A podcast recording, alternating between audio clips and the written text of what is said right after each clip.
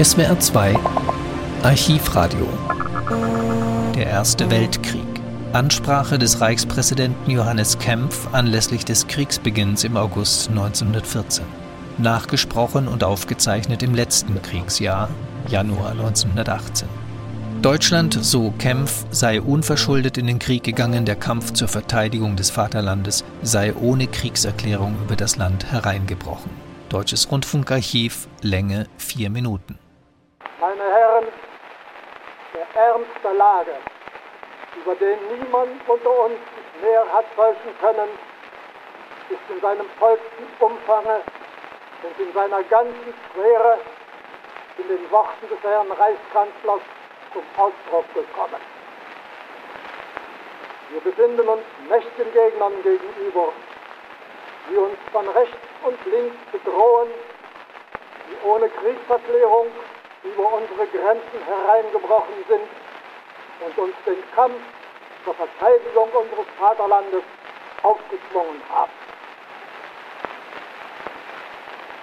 Wir sind uns bewusst, dass der Krieg in den zu ziehen wir gezwungen sind, ein Kampf der Abwehr ist, gleichzeitig aber auch für Deutschland einen Kampf um die höchsten geistigen und materiellen Güter der Nation, einen Kampf auf Leben und Tod, einen Kampf um unsere Existenz bedeutet.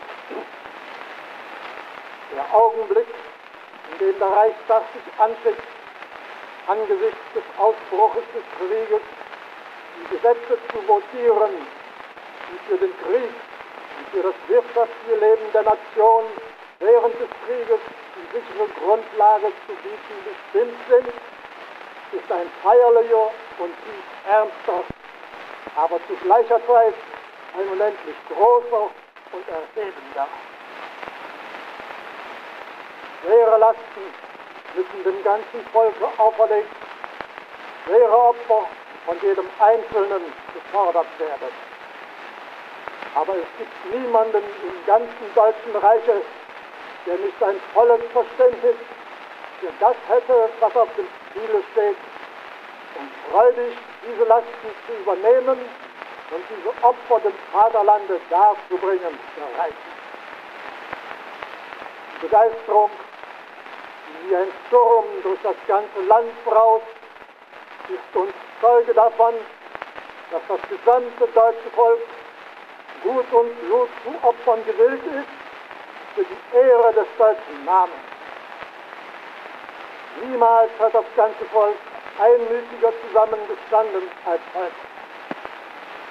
Auch diejenigen, die sonst sich grundsätzlich als Gegner des Krieges bekennen, eilen zu den Fahnen und ihre Vertreter im Reichstage bewilligen ungesäumt die für die Verteidigung des Reiches erforderlichen Mittel.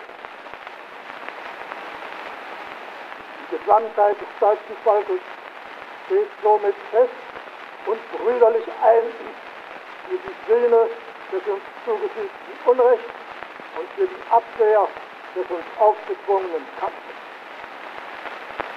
Wir wissen uns hierbei ein mit den verbündeten Regierungen. Wir alle, Regierungen und Volk, haben nur den einen Gedanken, die Ehre, die Wohlfahrt und die Größe des deutschen Reiches. So zieht das Volk in Waffen, im Bewusstsein seiner Stärke, hinaus in den heiligen Kampf, alt und jung, von der gleichen Begeisterung durchdrungen.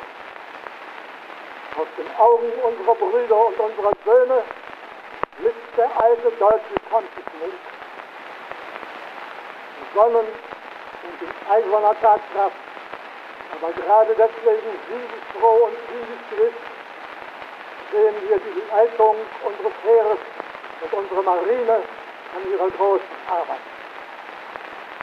Alles aber, die Einmütigkeit der ganzen Nation, die Stärke des Volkes in Waffen, die Kaltblütigkeit der Heeres- und Marineleitung wirkt uns den Sieg in dem Kampfe, den wir im Bewusstsein der Gerechtigkeit unserer Sache führen, für die Verteidigung, Ehre, und unser Größe, unseres Vaterlandes. Sie hörten die Ansprache des Reichspräsidenten Johannes Kempf anlässlich des Kriegsbeginns im August 1914.